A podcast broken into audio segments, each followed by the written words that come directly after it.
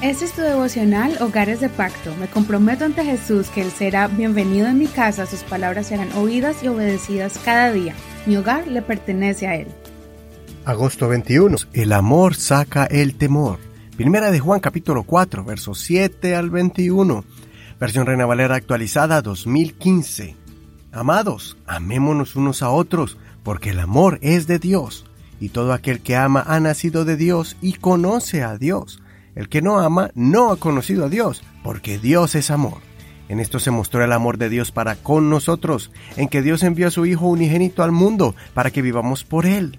En esto consiste el amor, no en que nosotros hayamos amado a Dios, sino en que Él nos amó a nosotros y envió a su Hijo en expiación por nuestros pecados.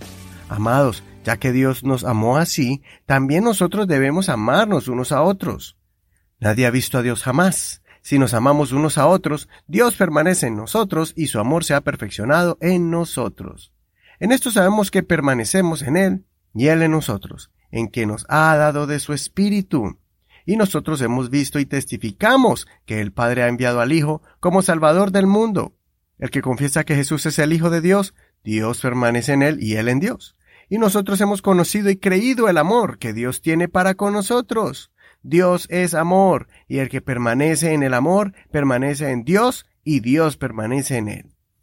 En esto se ha perfeccionado el amor entre nosotros para que tengamos confianza en el día del juicio, en que como Él es, así somos nosotros en este mundo. En el amor no hay temor, sino que el perfecto amor echa fuera el temor, porque el temor conlleva castigo, y el que teme no ha sido perfeccionado en el amor. Nosotros amamos porque Él nos amó primero. Si alguien dice, yo amo a Dios y odia a su hermano, es mentiroso, porque el que no ama a su hermano a quien ha visto, no puede amar a Dios a quien no ha visto.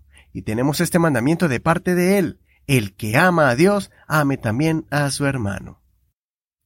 Este capítulo podríamos titularlo como el capítulo del amor, Semejante al de 1 Corintios capítulo 13, cuando Pablo explica las cualidades del amor, así también el apóstol Juan explica aquí la modalidad del amor de Dios y el efecto que ocurre en nosotros. El principio bíblico que enseña el apóstol es que si somos transformados por el poder y el amor de Dios, como consecuencia nosotros también debemos compartir ese mismo amor de Dios a nuestro prójimo. Nuestro comportamiento hacia nuestros hermanos debería ser el mismo que Jesús tuvo con nosotros.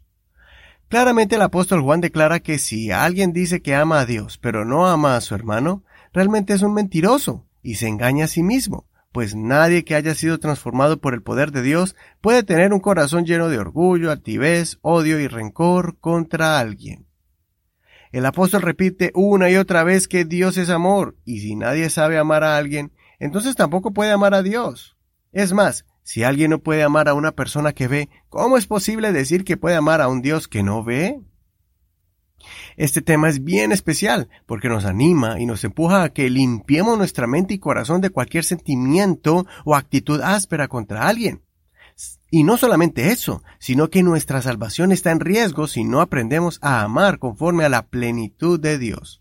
Cuando Dios, cuando se refiere a la plenitud o a la perfección del amor, significa que el amor es gradual, va aumentando y debe llegar a la estatura de Jesucristo. Esa es la definición más grande y clara en lo que consiste el amor, que Jesús nos amó primero, y de la misma forma debemos amar a otros. Por eso en nuestro hogar debe predominar el amor como ingrediente de unión y cooperación mutua. No se debe amar con temor. En muchos hogares, los miembros de la familia viven atemorizados por las reacciones agresivas de violencia de la madre o del padre. A veces se utiliza la manipulación por medio de palabras ofensivas o amenazas. Eso no debe ser así. Que el ingrediente mayor sea el amor, pues en el amor no hay temor, sino comprensión, respeto, tolerancia, paciencia, comunicación y obras de compasión.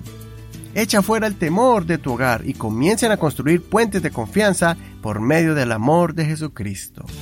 Consideremos, ¿vive mi familia bajo temor o bajo el amor que nos profesamos entre los miembros del hogar? Soy tu amigo Eduardo Rodríguez, que el Señor escuche tu oración y los ayude a caminar en el verdadero amor.